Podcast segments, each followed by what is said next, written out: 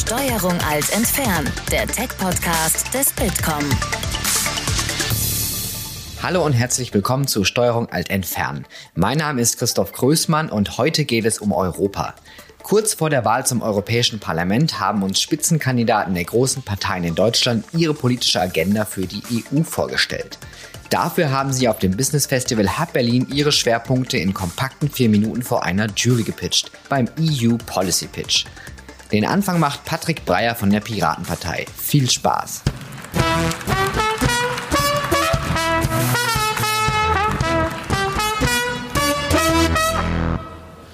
Ladies and gentlemen,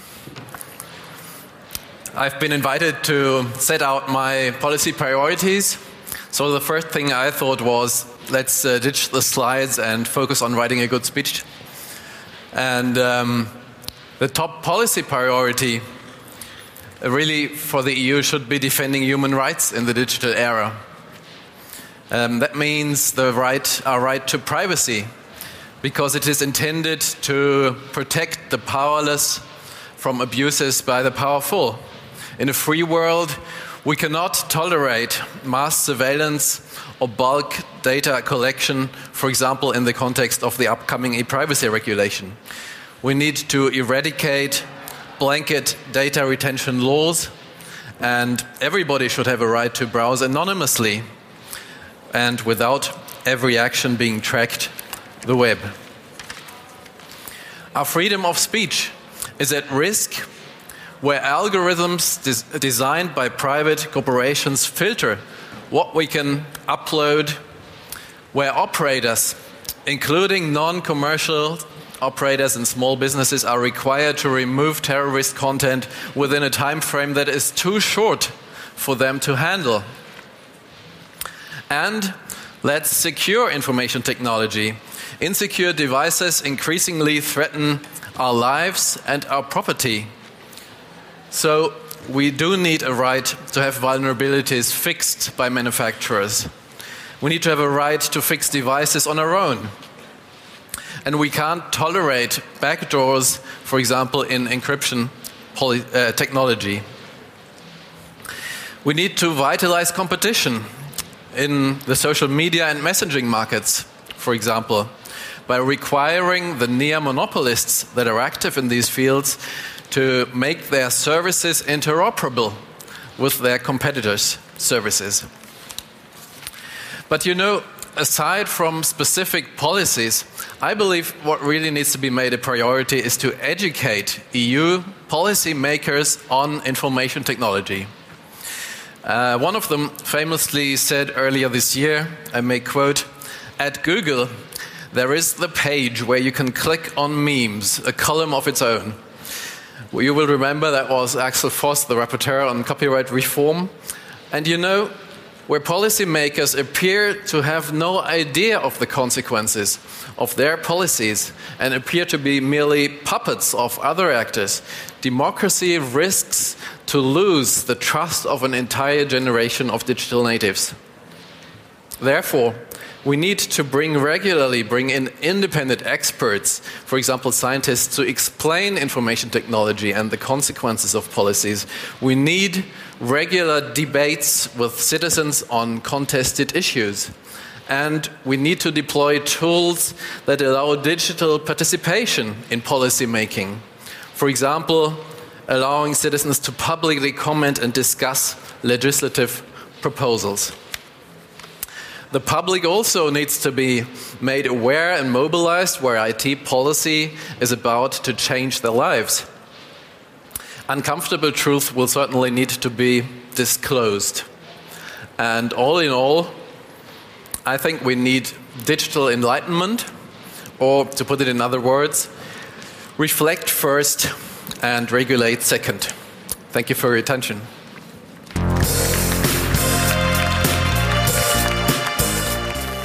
Das war Patrick Breyer von der Piratenpartei. Weiter geht es mit Reinhard Bütikofer, dem Co-Vorsitzenden der Europäischen Grünen Partei.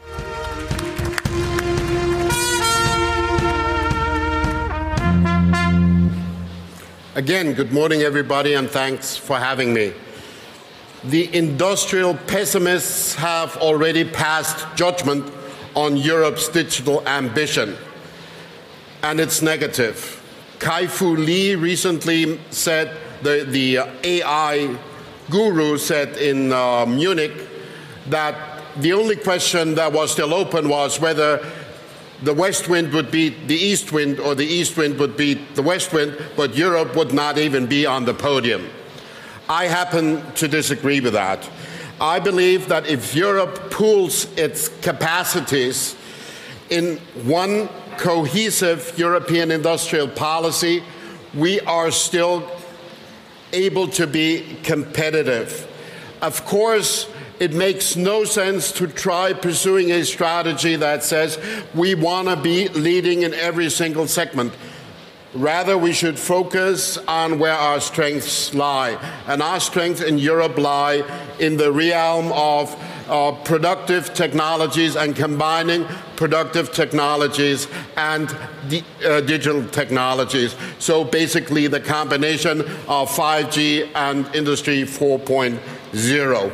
I think our strength also lies in combining the digital revolution with the eco efficiency revolution.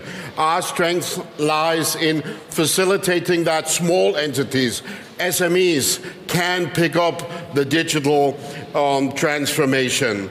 And I also believe that we should focus very much on facilitating a good environment for creating the needed skills for the digital development we not just need the skills, we need a political and economic framework for finding, financing the huge societal challenge of um, allowing people to reskill, to upskill, to relearn, and to be, remain part of our society as full digital natives.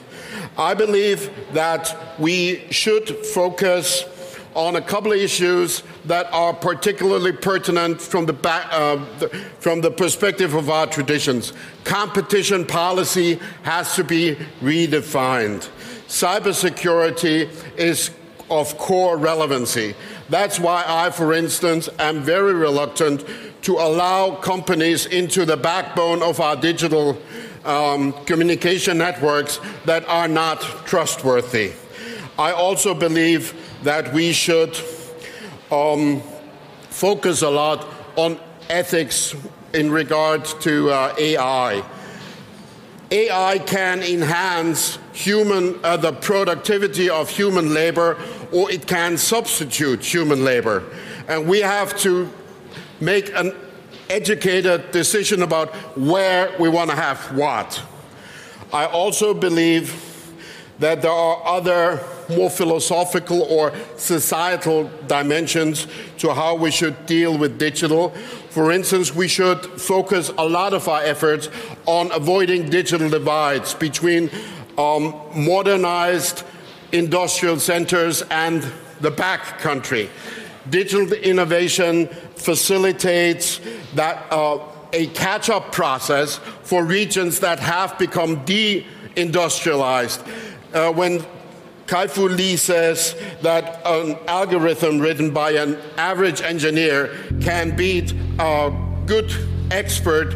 That shows the potential of redeveloping industries in other regions.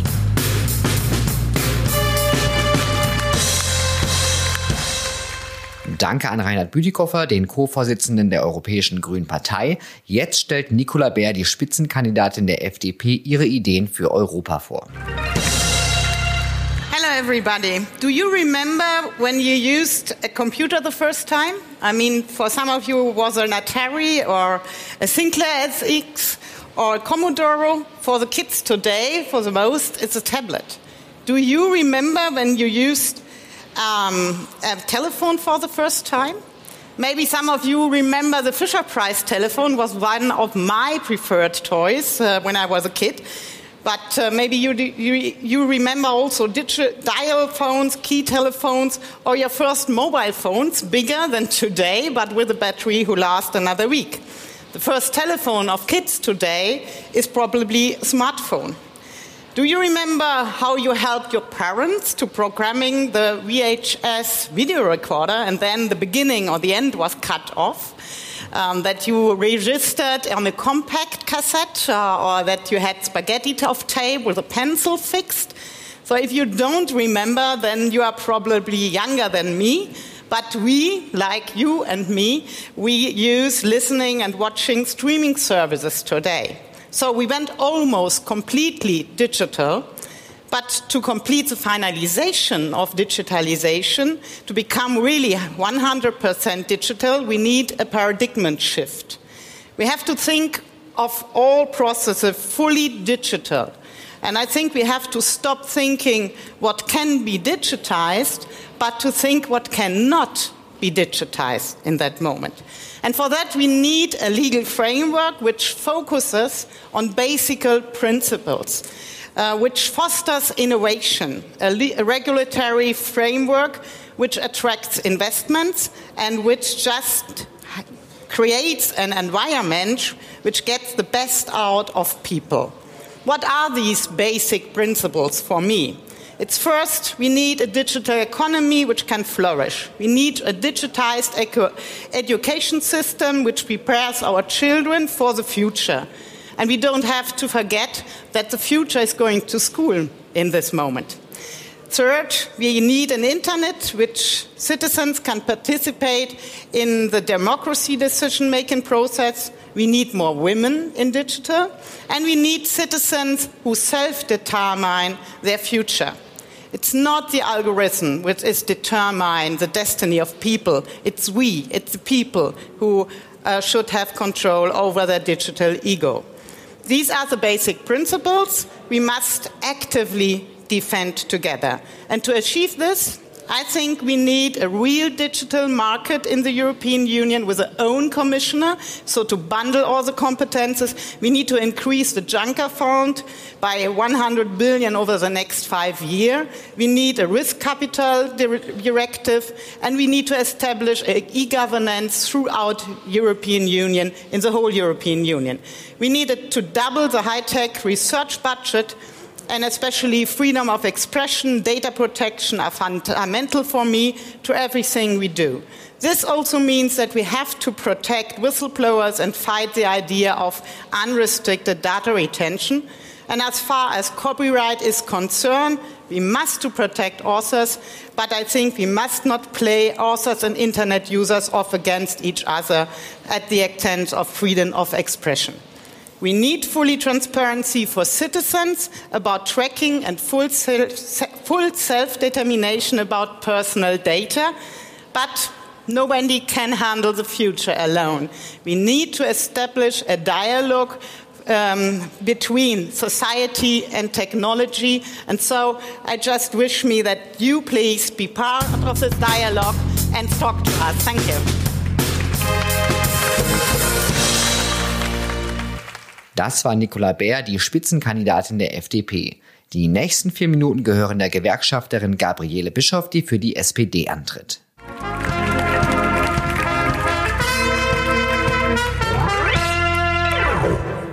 Good morning, everybody. In recent months, the debate about the future of Europe and the digital future of Europe has been taken from the institutions also to the streets of Europe. The European Copyright Directive became a hot topic. And essentially, it is also a debate about different concepts of digitalization. In our view, it is very essential to develop a European perspective for the digitalization of all and the European perspective should differ from the perspective and the principles models of digitalization of the US or, for example, from China. While the US economy is governed by a liberal market model with low state regulation, China has a state led model with communication as the key of the political economy in their Chinese post uh, 2008 development model. In both models, privacy is not protected well enough, nor by the American model and the big American players like Google and Facebook, and not by the development of the social credit system in China. Our European model is still under construction. It's strongly influenced by the US players and also weakened by tax competition. But we have some strong weapons in the EU. We have a good antitrust regulation, and we started to develop policies of data protection. Europe, with its common market with more than 500 million people, it has a chance still to become a leading innovation region of the world if it takes the right steps now and also if it starts to discuss future is issues and not concentrates on Brexit and issues like that. And if we want to become one of the leading innovation regions, we really have to um, invest more in research and development, and therefore we really have to develop a policy where at least we invest 3% of GDP uh, into research and development. And in today's economy, an increasing share of the value does emanate from the data extracted from human activity and data acquisition, transformation of data, and usage of the resulting information are key processes of digitalization. And here the SPD is aware of the increasing risk of data monopolies. And therefore, we push for European data pools, for European clouds, and for European platforms. We propose a European data for all policy to disrupt data monopolies. We want open access to data made anonymous, especially also for SMEs and for civil society. And the European Union should help to establish European cloud services for open science, for European R&D, and last but not least, also for the organizations of civil society digital capitalism uses the means of platforms quite frequently. European platforms should not excel in low labor standards, exploitation of labor, and the export of profits from the field of operations to islands with a lot of sunshine or to tiny letterboxes. European platforms should be open to the private economy but be of special interest for the public and the non profit economy. And Das war die SPD-Kandidatin Gabriele Bischoff. Jetzt hören wir Angelika Niebler, CSU-Kandidatin und Vorsitzende der CSU-Europagruppe im Europäischen Parlament. Well, um, good morning to everybody. It's great to be here. Let me um, submit three messages. My first message, um, as regard the digital world and the digital policy in the European next European Parliament, is cybersecurity needs to be on top of our agenda. Um, everything is connected. Everyone is with everyone connected. We have smart grids, smart homes, uh, smart houses, some smart fridges, some smart uh, watches, and for that, uh, I think cybersecurity has really to be on top of our political agenda. As you mentioned, Benjamin, we passed legislation on that. Uh, we have a strategy in Europe on cybersecurity. Um, we concentrated on um, critical infrastructure at the beginning. Then we passed the Cybersecurity Act, and right now we are trying to, uh, well, to help the whole ecosystem to become more cyber secured by connecting uh, and uh, trying to develop competence centers in all 28 or maybe no likelihood in a couple of months, uh, 27 member states. That's my first message. My second message is, I think, as regards uh, digital issues, we have to think globally and to act uh, on the European scale. And that is something I really uh, think is very important. Reinhard Bütikofer actually mentioned that as well. Uh, competition all over in the world is tough. I think our big competitors, they are in the US, they are in China, they are in Singapore, they are in Israel, They are in India, in India everywhere. And I think for us in the European Union, it's crucial, you know, that we play our role. It was mentioned before. And I think we have to reassess actually also in the next couple of months and years what can be done in order to foster competition in the European Union, but also allowing our companies, um, as Hildegard Bentele mentioned, from the startups to the big uh, corporations. How can we help our European companies and our people uh, to be competitive in this globalized world? And for that, we have to reassess our competition rules. And for that, I think it's important also to, um, to go for setting the international standards on standardization, for instance. We did that with the data protection, general data protection regulation, GDPR. I think we have a chance to do that now with the Cybersecurity Act, and uh, I think as regards norming standard settings, um, we have, this is what, what, what we are very good in in Europe, and maybe we have a chance that our European standards are going to be also the, the pilot for, uh, on the international level. Third message I'd like to deliver, I have another one minute 30, okay. Third message I'd like to deliver is that I think uh, we have to invest in people, we have to invest in innovation, innovation, innovation, in research, we have to um, invest in uh, technological breakthroughs. We've done a lot during the last years. Um, uh, uh that is, um, uh, Reinhard mentioned it. We passed, um, or will pass next uh, week uh, the Horizon Europe program, 120 billions. We'd like to invest um, in research, in innovation. We'd like to facilitate um, getting access to, the, to, to, these funds on the European Union level. So I think that's important. And uh, uh allowing that not only the big ones, you have their legal uh, uh, departments to work on, on, on, on, um, on getting the money, are going to, to be the beneficiaries. We have to ensure that also the startups gets the money, and in particular our startups, when they uh, like to get the European rollout or an international ro rollout, meaning that they are scaling up. For that, I think we also need to be much more flexible in our rules. So that's what we, we have to head on, that's what we have to implement. And of course, we have invested, uh, we have a new program for startups and, and companies uh, to do this rollout. That is the Invest EU Fund, more than 370 billion euro have been collected all over in the world to help also our companies to increase.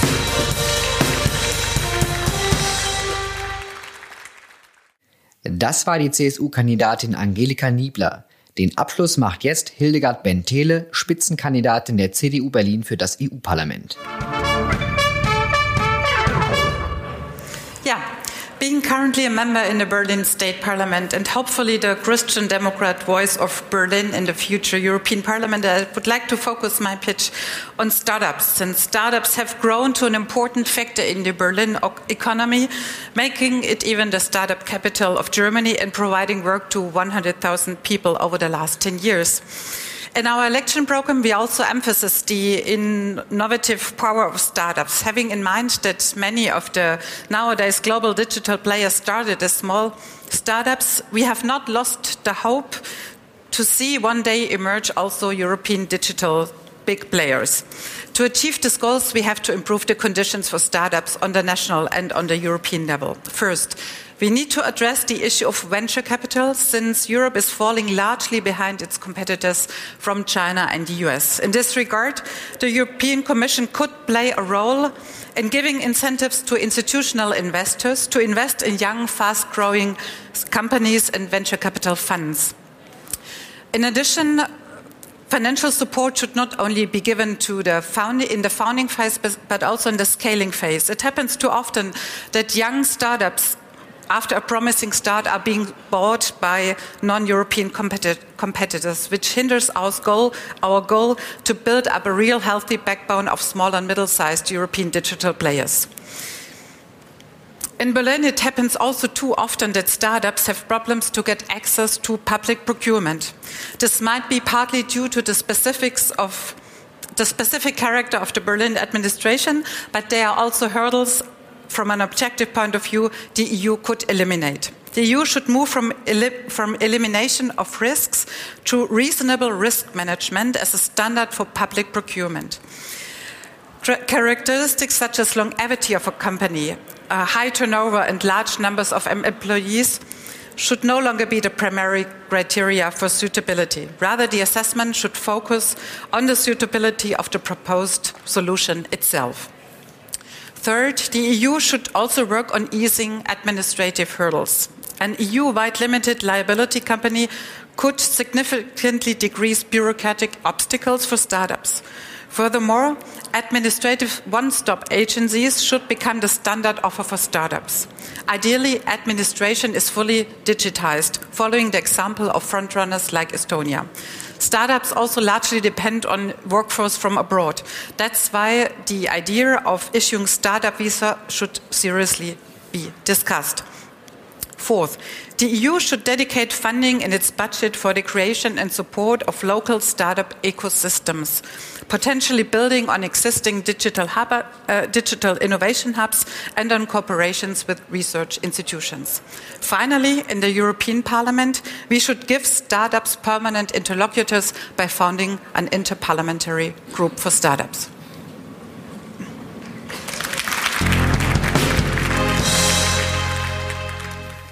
Das war der EU Policy Pitch auf der Hub Berlin. Alle Infos dazu gibt es auch noch einmal in unseren Show Notes und auf www.bitcom.org/podcast. Danke euch fürs Zuhören und bis zum nächsten Mal. Das war Steuerung alt entfernen, der Tech-Podcast des Bitkom. Weitere Folgen findet ihr auf www.bitcom.org/podcast.